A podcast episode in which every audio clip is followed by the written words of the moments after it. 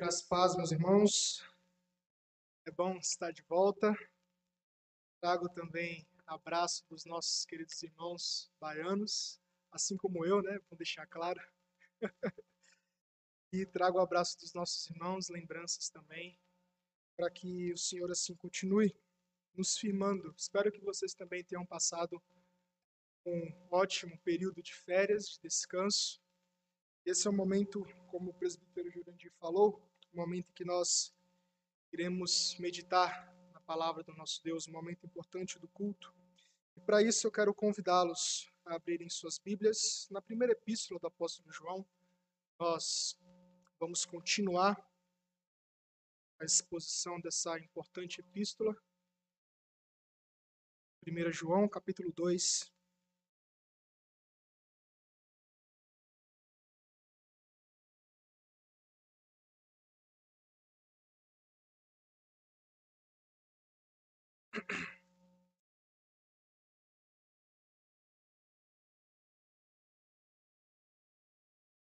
versículo 12 ao 14.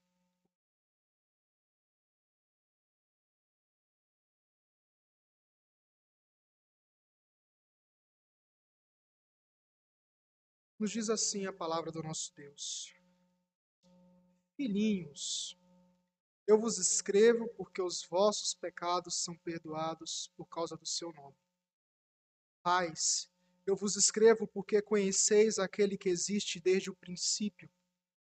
Jovens, eu vos escrevo, porque tendes vencido o maligno. Filhinhos, eu vos escrevi, porque conheceis o Pai. Pais, eu vos escrevi porque conheceis aquele que existe desde o princípio. Jovens, eu vos escrevi porque sois fortes. A palavra de Deus permanece em vós e tende vencido o. Amém. Vamos orar. Nosso Deus, nosso querido Pai, obrigado, Senhor, pela oportunidade que temos de nos reunir como igreja tua. Obrigado, Senhor, por cada ato de cuidado, de amor para conosco. Esse período que tivemos de férias, mesmo aqueles que continuaram nos seus trabalhos, agradecendo ao Senhor por tudo que o Senhor tem feito a cada um de nós. Senhor, neste momento, qual iremos ouvir a tua voz, estaremos na tua palavra. Pedimos, Senhor, compreensão para que essa verdade aplicada, seja aplicada no nosso coração, possa produzir frutos dignos, frutos que glorifiquem ao Senhor. Senhor, que essas lembranças alegrem o nosso coração. Faça-nos cada dia mais perseverantes na caminhada cristã, sabendo que mesmo, Senhor Deus, que as acusações venham, mesmo que os temores nos cerquem, sabemos que o Senhor está ao nosso lado e o Senhor usa meios como principal a tua palavra, para que assim sejamos encorajados em todo tempo. Por isso, abençoa o teu povo, Senhor Deus. Fala aquilo que nós necessitamos e não aquilo que queremos ouvir. E a nossa oração que é feita no nome de Cristo Jesus. Amém. Há momentos preciosos na nossa vida que sempre gostamos de lembrar. Por exemplo, quando estamos com amigos ou pessoas que já estão avançadas de idades, sempre surge em uma conversa a seguinte questão: Como era bom meu tempo de infância? Ou quando nos momentos festivos em família, nos reunimos para comemorar um aniversário ou o Natal, ou a virada do ano, ou os casais que fazem até menções do dia do casamento, as noivas sobre o vestido, os votos e tudo mais que possa existir nesse momento tão maravilhoso que o Senhor institui. Lembranças fazem parte da nossa história, sim. E não é diferente quando olhamos para a narrativa bíblica.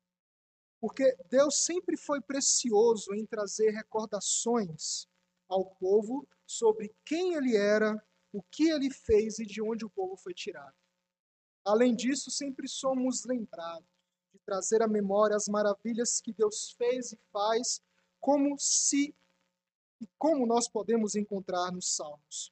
E principalmente quando olhamos para o céu e enxergamos o sinal do arco-íris, um dos exemplos, é preciso então lembrarmos que esse sinal é o sinal da aliança de Deus para com o povo.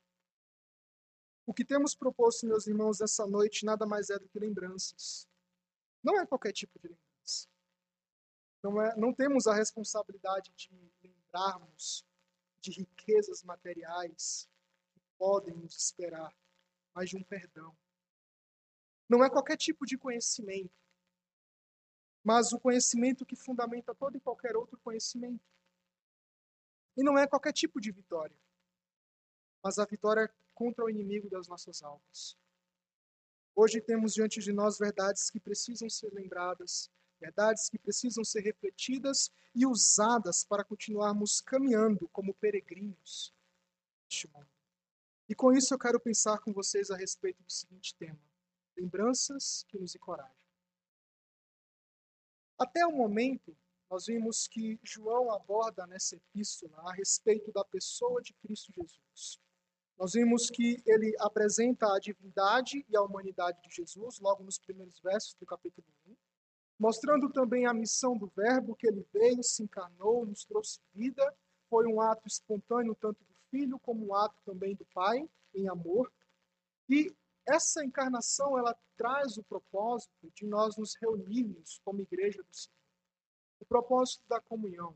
Tanto a comunhão do próprio Cristo, que veio para nos levar e nos reconciliar com o Pai, como o próprio Cristo que nos leva a estarmos juntos, como vocês estão nesse exato momento. Mas, além disso, João mostra na sua epístola ainda que Deus é luz e nele não há trevas. E nós precisamos entender a verdade sobre quem é o nosso Deus.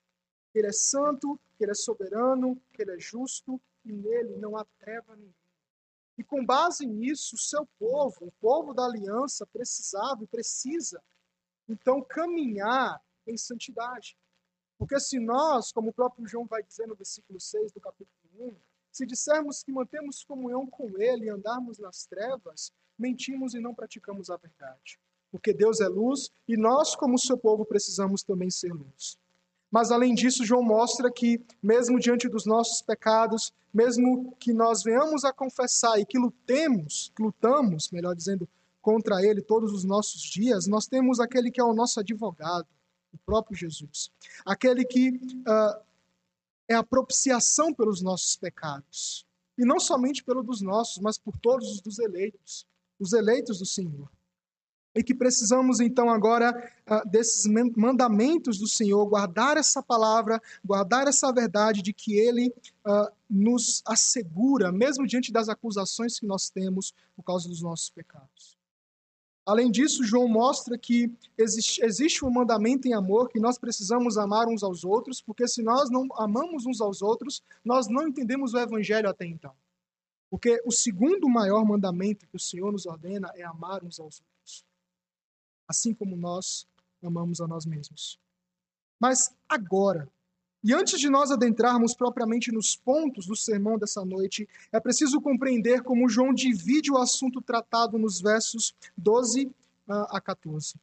Alguns comentaristas eles vão afirmar que João está tratando aqui de classes individuais e com assuntos diferentes, ou seja, filhinhos são as crianças, temos os pais, que são os adultos, e temos também os jovens na faixa ali intermediária, e cada um tem o seu assunto específico. João faz isso realmente. Mas, entretanto, o que é mais correto na interpretação dessa passagem aqui, sabendo que essa expressão filhinhos sempre vai aparecer nessa epístola, como uma forma de João se dirigir uh, aos seus leitores, é, é crucial entendermos que João não está se dirigindo aqui apenas de formas separadas com as classes.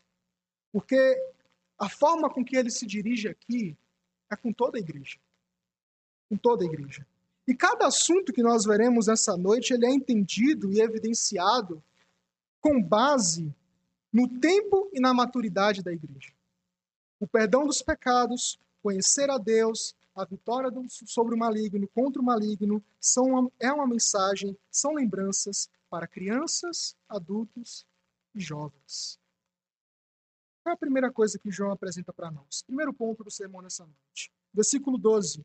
A primeira lembrança que João nos traz a respeito de um encorajamento para a igreja, uma igreja que estava sendo atacada com falsos ensinamentos e nós sabemos que uma falsa doutrina produz um, uma falsa fé, um falso crente, um falso encorajamento. A primeira coisa que ele nos ensina no verso 12 é que, uh, como ele próprio diz, filhinhos, eu vos escrevo porque os vossos pecados são perdoados por causa do seu nome. Como eu falei, João começa, e sempre na epístola vai haver essa expressão filhinhos, e a expressão filhinhos é um tratamento muito específico que João coloca na sua epístola, assim como os mestres daquela época faziam.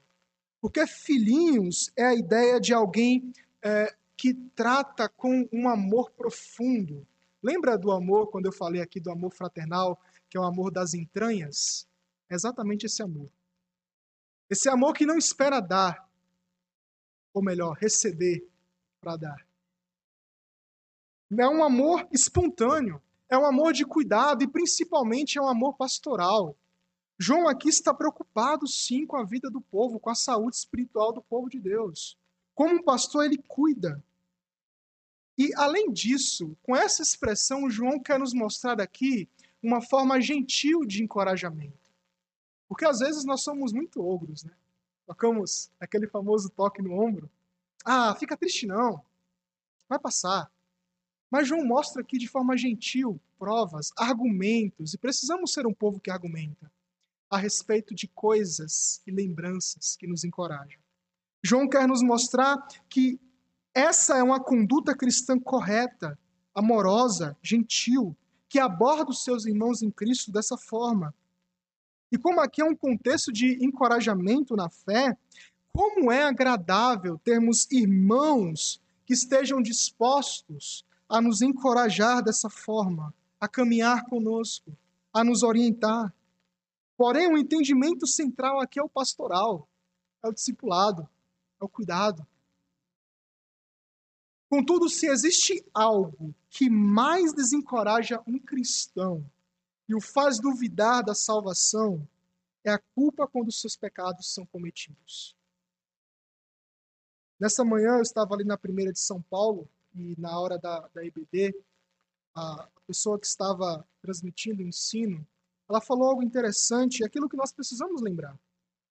Que quando nós pecamos, e aqui é uma prova muito cabal se estamos realmente, se, se o Espírito está em nós, às vezes nós ficamos tristes, mas não é qualquer tristeza. Uma tristeza de algo que você gosta e que você não tem mais. Mas é uma tristeza tão profunda, uma tristeza que faz com que você pare. Ou seja, nós só entenderemos o quão profundo é o perdão se entendermos o quão profundo são os nossos pecados e como eles são praticados. E as consequências que ele causa na nossa caminhada. Porque os pecados, eles têm o papel de trazer essa tristeza, mas fazer com que a gente se afaste de Deus. Porque nos sentimos tão impuros, tão depravados, e somos, que às vezes nos distanciamos, achando que Deus não vai nos ouvir, achando que Deus não vai atender a nossa oração. Mas antes de tudo, uma coisa precisa ser dita: que existe sim a luta todos os dias da nossa vida. E essa é a realidade: a luta da carne contra o espírito, o espírito contra a carne. E não existe um só dia em que você não seja tentado a duvidar da sua salvação, a duvidar do poder de Deus, da obra sacrificial de Cristo na cruz, do amor, do perdão e do crescimento gracioso de Jesus.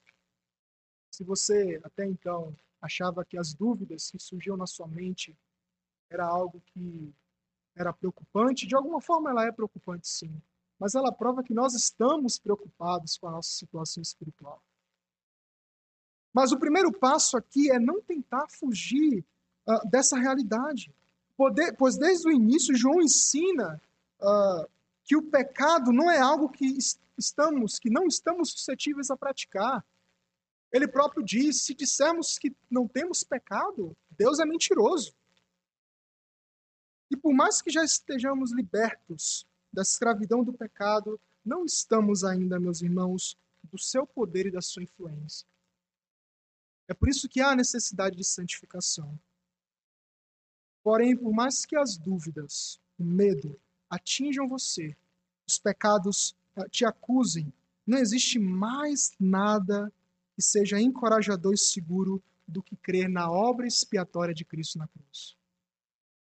Essa obra que faz com que toda culpa suma, a culpa por causa de um pecado cometido pode até levar um cristão a confiar em si mesmo, a viver para si mesmo e viver em práticas, em práticas legalistas, mas toda insegurança some quando nós confiamos nos méritos de Cristo. E é isso que João quer nos lembrar. Filhinhos, ou seja, amados, meus amados, eu vos escrevo essa carta porque os vossos pecados são perdoados. Os vossos pecados são perdoados. Ou como o próprio Paulo diz lá em Romanos 8. Agora, pois, já nenhuma condenação há para aqueles que estão em Cristo Jesus.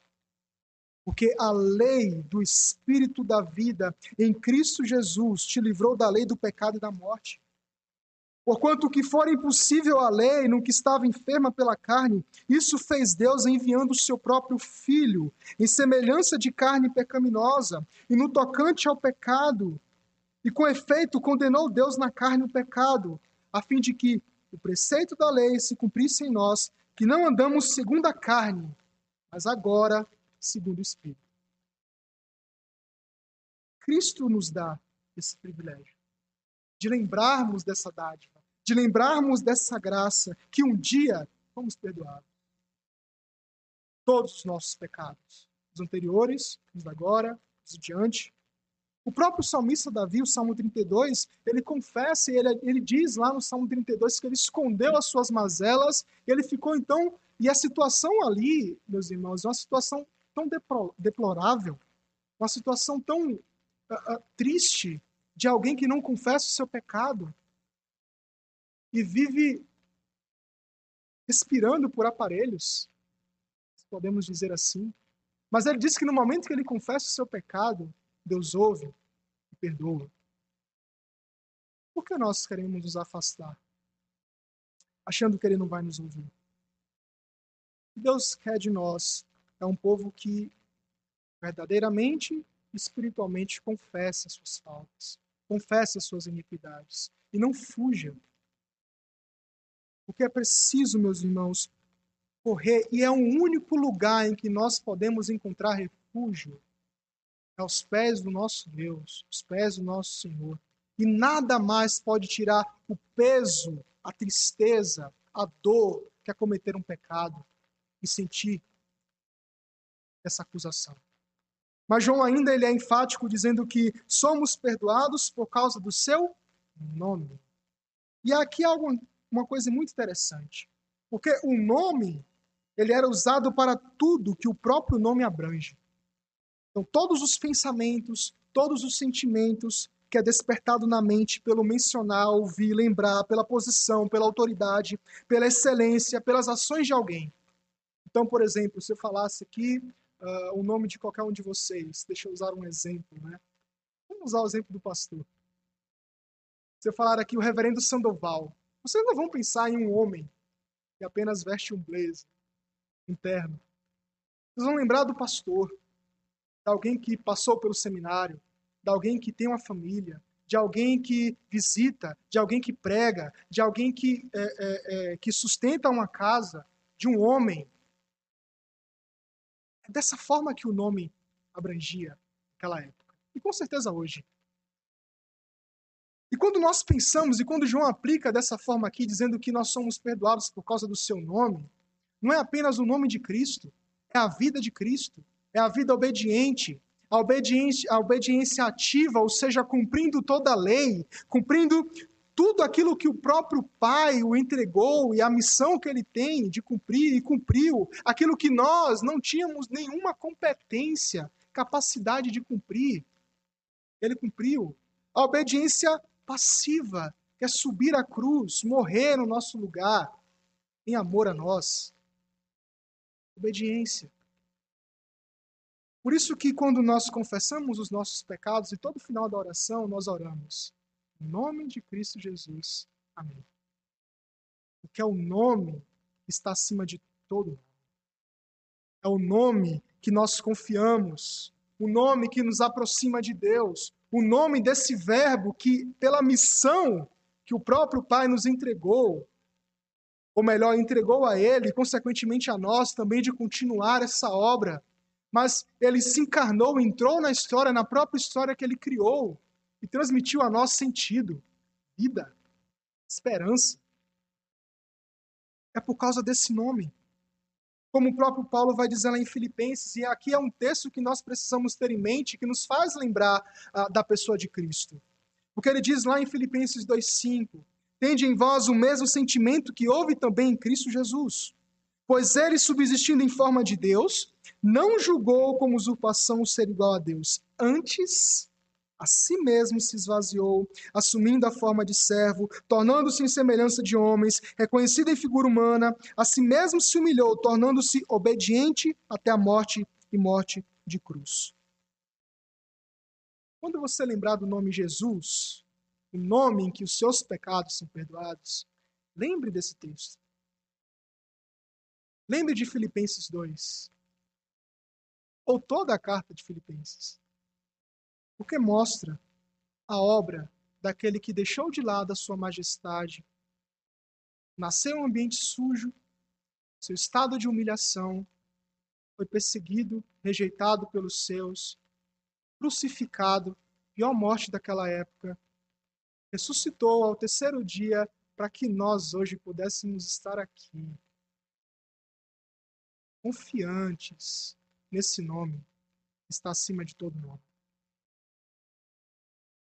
Lembrar que somos perdoados, meus irmãos, mostra que nós necessitamos da graça. Evidencia que não são coisas fúteis que podem nos livrar da acusação, da tristeza do pecado, mas a graça e o perdão de Deus. Evidencia que há um propósito para nós que somos filhos de Deus. E é aí que nós podemos entender o Evangelho. Precisamos lembrar que somos perdoados. Segunda coisa que João apresenta para nós. Precisamos lembrar que nós conhecemos a Jesus. João vai dizer no versículo 13: Pais, eu vos escrevo porque conheceis aquele que existe desde o princípio. E novamente, no versículo 14, ele vai colocar a mesma coisa. Pais, eu vos escrevi porque conheceis aquele que existe desde o princípio.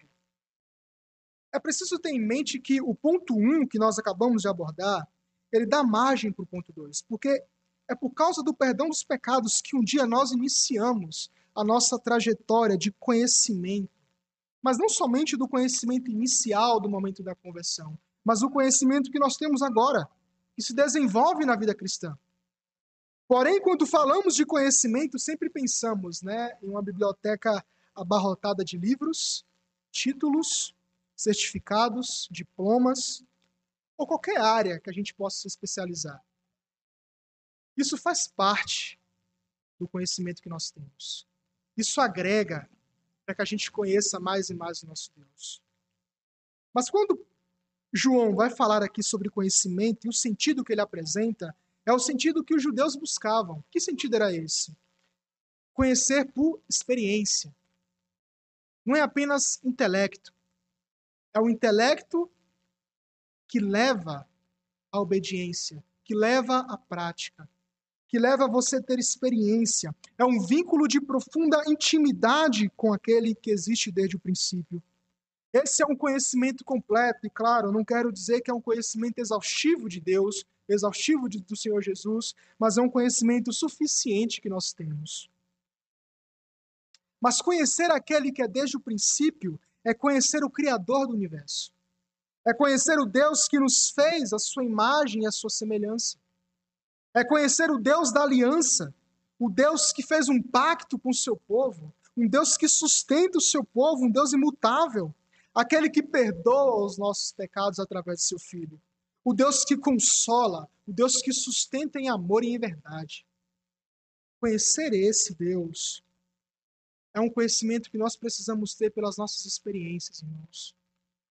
Porque João vai dizer, e anteriormente já vimos isso, que é muito fácil a gente dizer que conhece. É muito fácil chegar para as pessoas, e gostamos disso, e falar assim: nós possuímos a boa teologia, teologia reformada, a boa interpretação. mas sem experiência. Experiência, é bom deixar claro aqui, não é arrepios, pulos, gritos, não é isso. É quando você está no momento mais ruim da sua vida, mais triste, você correr para a palavra, você correr aos pés do Senhor, você orar, você confiar, você buscar refúgio naquele que somente Ele pode te dar refúgio. Experiência de você uh, não agir de forma maldosa contra o seu irmão, que é uma das provas dessa epístola. Não é você pecar, porque ele está te olhando em todo o tempo. Mas além disso, o conhecimento que nós precisamos ter e lembrar que nós o conhecemos é um conhecimento que vai revelar o nível de maturidade que nós temos. Porque o cristão que tem a dificuldade em almejar um conhecimento, ele se torna imaturo. Ou seja, imaturo a ponto de ser impulsivo, levado aos conselhos mais sórdidos do mundo, da sua boca só saem injúrias, maldição, é alguém que é egoísta, que nunca reconhece os seus erros, uma pessoa que não tem filtro, que não mede as consequências dos seus atos. Essa é uma pessoa imatura. Essa é uma pessoa que não conhece a Deus. Mas Todavia, o cristão que conhece a Deus é maduro a ponto de reconhecer a realidade e a necessidade sobre si. É um cristão humilde, é um cristão pacífico, amoroso, justo, que não compactua com o mal, nem vive como filho da desobediência, não maldiz o seu próximo, nem cria discórdias, mas sempre está pronto para conseguir paz e reconciliação. Se o conhecimento que você diz que possui não te leva a praticar isso, ou seja, fruto do Espírito, questione-se se esse é o verdadeiro conhecimento. Porque as pessoas podem dizer, né? Pessoas, todo mundo, ou qualquer pessoa pode te tirar tudo, menos o conhecimento. Mas a pergunta é: qual conhecimento? Porque é muito fácil a gente ter qualquer conhecimento e as pessoas realmente não podem tirar mas elas não tiram nada da nossa vida. Elas não tiram conhecimento, mas se esse conhecimento não está na prática, aqueles que têm contato conosco, aqueles que uh, nos abordam e nos conhecem, não podem ser abençoados com isso. Porque esse conhecimento não está no testemunho. Mas quando esse conhecimento está no, no testemunho, as pessoas nem tiram o conhecimento que nós temos e nem a conduta que veio por meio desse conhecimento. Porque ela fica, são as boas obras.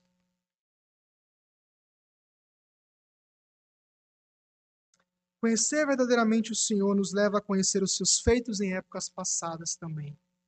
E aqui há uma, um conselho muito bom para quando estivermos tristes, desanimados. Lembre-se do passado. Uma coisa muito interessante é que as experiências que nós temos na, na nossa vida, uh, uh, no momento a gente não entende, né? Porque está passando por isso. Às vezes a dor é tão grande, a tristeza é tão grande que a gente não consegue olhar a, a, a solução ou a luz no fim do túnel. A gente acha, mas qual é o propósito disso? Mas depois que passa, a gente para e era para isso. Era exatamente para isso. Mas alguém que tem um conhecimento verdadeiro de Deus, mesmo nesses momentos tão ruins, ele vai parar e questionar o seu questionamento. Ele para e questiona as suas dúvidas. E se pergunta: por que eu estou duvidando desse Deus que eu conheço? Por que eu estou duvidando desse Deus que é imutável? Esse Deus que, geração após geração, sustentou o seu povo, e por que não me sustentaria?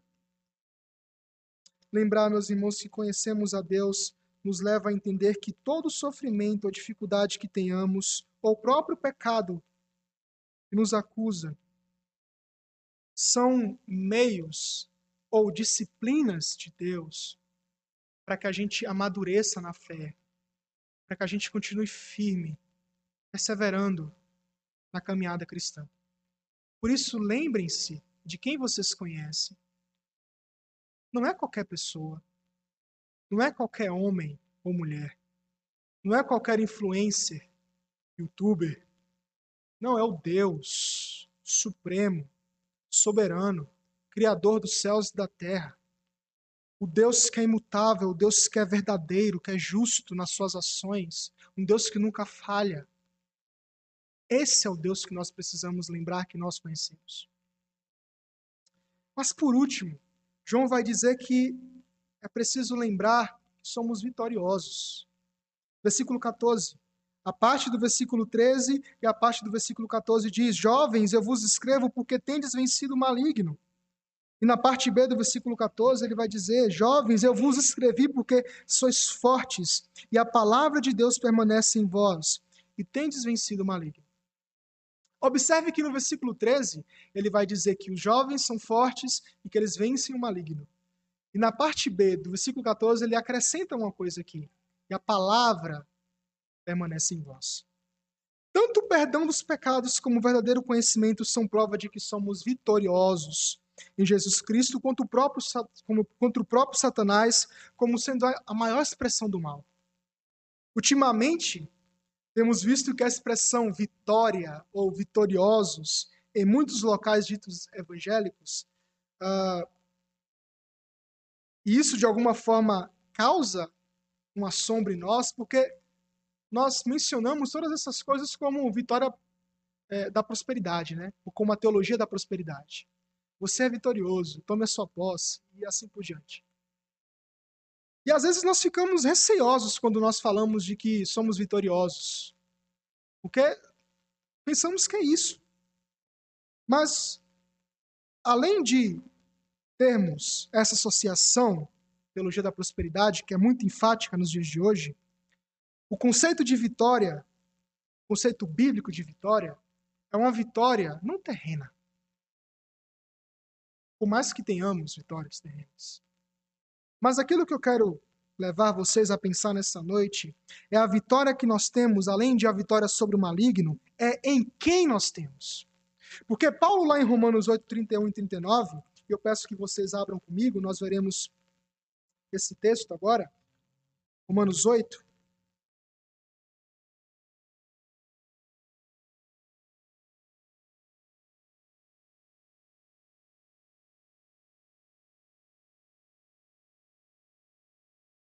Depois que Paulo faz uma exposição precisa sobre o pecado, sobre a lei, sobre a graça, ele mostra agora sobre a condenação, que nenhuma há condenação quando nós estamos em Cristo Jesus. E nos versículos 31 a 39, ele vai mostrar a vitória do crente. Porque diz assim: Que diremos, pois, à vista dessas coisas? Se Deus é por nós, quem será contra nós? Aquele que não poupou o seu próprio filho, antes por todos nos entregou, porventura não nos dará graciosamente com ele todas as coisas? Ou seja, novamente o filho está aqui. Isso mostra que a vitória é por meio do filho. Mas ele continua: Quem tentará acusação contra os eleitos de Deus? É Deus quem os justifica. Quem os condenará? É Cristo Jesus que morreu, ou antes quem ressuscitou, o qual está à direita de Deus e também intercede por nós. Quem nos separará do amor de Cristo? Será a tribulação? Ou a angústia? Ou a perseguição? Ou a fome? Ou a nudez? Ou o perigo? Ou a espada? Como está escrito, por amor de ti, somos entregues à morte o dia todo. Fomos considerados como ovelhas para o matadouro. Em todas essas coisas, porém, somos mais que vencedores por meio daquele que nos amou. Porque eu estou bem certo de que nem morte, nem vida, nem anjos, nem os principados, nem as coisas do presente, nem do porvir, nem os poderes, nem a altura, nem a profundidade, nem qualquer outra coisa poderá separar-nos do amor de Deus que está em Cristo Jesus, nosso Senhor. Quando João vai dizer que os jovens são vitoriosos, e aqui é interessante a gente uh, aplicar a respeito da, dos jovens realmente? Porque nós sabemos que essa fase da vida é uma fase mais importante, segundo alguns estudiosos. Porque é uma fase de é, intermediária, claro, mas uma fase de transição. E os jovens que estão aqui presentes nessa noite, quão difícil é essa fase? Porque, e claro, deixar bem claro aqui que não que não seja difícil para os outros mais velhos, mas nós jovens temos recebido dia após dia banquetes do maligno. Formas e mais formas de uh, mergulharmos em tudo aquilo que é pernicioso, em tudo aquilo que é maldoso, em tudo aquilo que é perverso, que é anti-Deus. Temos e tem pessoas nos oferecendo coisas mais absurdas. E vocês sabem dessas coisas. Às vezes nós acordamos e achamos que não vamos mais vencer um dia, que não vamos mais continuar caminhando, que as tentações, os pensamentos, os desejos são tão fortes. E saibam, o próprio inimigo, ele usa meios e coisas para nos atingir. Imagens, vídeos, pessoas, que são as amizades, né? E muitos outros meios. Mas quando João escreve dizendo filhinhos, ou melhor, jovens, eu vos escrevi porque sois fortes, significa que mesmo que há lutas, mesmo que há desejos e pensamentos tão pecaminosos e perniciosos que nós enfrentamos todos os dias, há também uma força que nós carregamos da juventude uma força que deve ser usada para trabalho, para a obra de Deus. Ele diz: vocês são fortes. Além de vocês é, continuarem persistindo na caminhada cristã, lutando contra os seus pecados, vocês podem também usar essa própria força para, no lugar dessas coisas tão maldosas, colocar aquilo que é bom, que é o serviço à casa de Deus serviço à obra de Deus. Quando nós estamos ocupados com todas as coisas boas que Deus nos deu e a missão que Ele nos entregou, como peregrinos que nós somos, todas essas coisas são banais à nossa volta. Ficamos mais fortes, vigorosos, esperançosos, o medo não nos atinge. Por isso que João principalmente fala com essa classe. Mas além disso, ele acrescenta dizendo que vocês são vitoriosos porque a palavra de Deus permanece em vós. Porque a força aqui, quando eu falei de força, não é que você levante de um dia e diga: Eu sou um desbravador, ou sou alguém que vai ganhar mais um dia, ou aquelas frases coach né, que a gente vê por aí. Seja o seu Deus, ou seja a felicidade da sua vida, qualquer outra coisa desse tipo. Mas quando diz que vocês são fortes, não é uma força qualquer. É porque a palavra de Deus está aí. Então, quando ele coloca essa ferramenta, essa ferramenta que é tão importante, uma ferramenta que mostra que somos vitoriosos, porque nós não somos mais é, guiados por uma desobediência, como filhos da, da desobediência, porque nós não pertencemos mais ao maligno, porque nós somos vitoriosos sobre a morte, porque Cristo venceu a morte, porque nós vivemos agora não uma falsa esperança, mas uma viva esperança, porque é uma luta e agora entra por meio da ferramenta principal que nós temos, que é a palavra. Porque a palavra de Deus permanece em vós. E quando a expressão palavra de Deus aqui vai se referir, e João coloca como tanto o Antigo Testamento como o Novo Testamento. Ou seja, toda a Bíblia. E no capítulo 1, João mostra isso. Porque é sobre aquilo que eles ouviram a respeito do Verbo. E não somente isso, por aquilo que eles viram no Verbo. O testemunho de Jesus. O próprio Jesus, lá em João 17, 17, orou ao Pai, e aqui, outro texto que você precisa ler quando está desencorajado, que é a oração de Jesus por nós, ele vai dizer no versículo 17 do capítulo 17: santifica-os na verdade, a tua palavra é a verdade. A santidade ela vem por meio da palavra, e pois sendo essa palavra a verdade, tudo aquilo que é mentira procede do maligno. Então, tudo aquilo que nós recebemos, tudo aquilo que nós, de alguma forma, desfrutamos no nosso dia a dia, tudo isso, se não vier com base na Bíblia, mentira. Vem do maligno. Mas quando a palavra permanece, vencemos as tentações. Vencemos as setas malignas do diabo. Vencemos as acusações que ele tenta impor a nós. Porque a palavra está ali. E qual o significado aqui da permanência da palavra em vós? Significa que você, jovem, e toda a igreja é sustentado e mantido continuamente nesse caminho.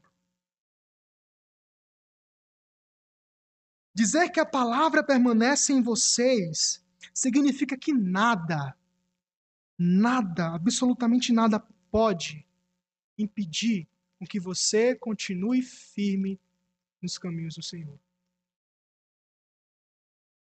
Essa é o processo de santificação e aquilo que J.C. Riley vai dizer em seu livro Santidade, que se nós quisermos ser santos, precisamos ter a mente de Deus, e a mente de Deus é a própria palavra, a própria Bíblia. Bíblia. E precisamos então fazer comparações. Se aquilo que nós estamos recebendo semanalmente, diariamente, se ela está de acordo com a palavra. Se estiver de acordo com a palavra, precisamos sim conhecer. Mas se não estiver, precisamos abandonar. Vocês são vitoriosos sobre o maligno dessa forma. Não é um culto de libertação, não é óleo ungido, não é qualquer outra coisa que possa impor para a igreja, que de uma forma engane o povo de Deus, mas é quando vocês perseveram na palavra. É o evangelho, irmãos. Não há nada mais.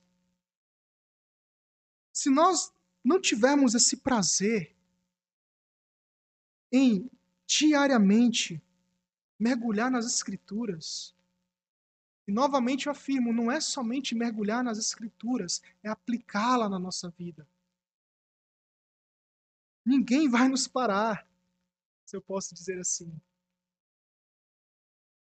Seremos um povo mais e mais ainda vitoriosos contra ideologias, contra heresias ou qualquer outro tipo de coisa que possa atingir a nossa comunhão. Por isso, lembrem-se que vocês são vitoriosos. Que vocês, em algum momento, podem cair sim, porque vocês são pecadores.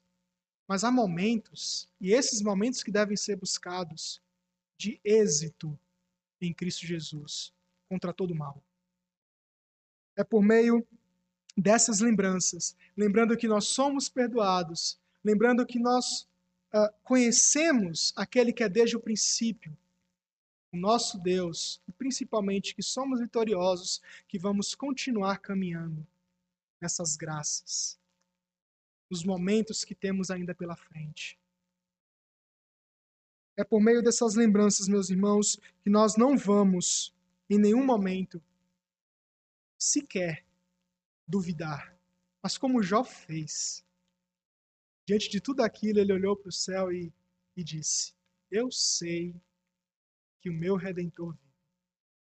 E antes eu te conhecia só de ouvir falar. Agora os meus olhos te veem. Deus nos abençoe.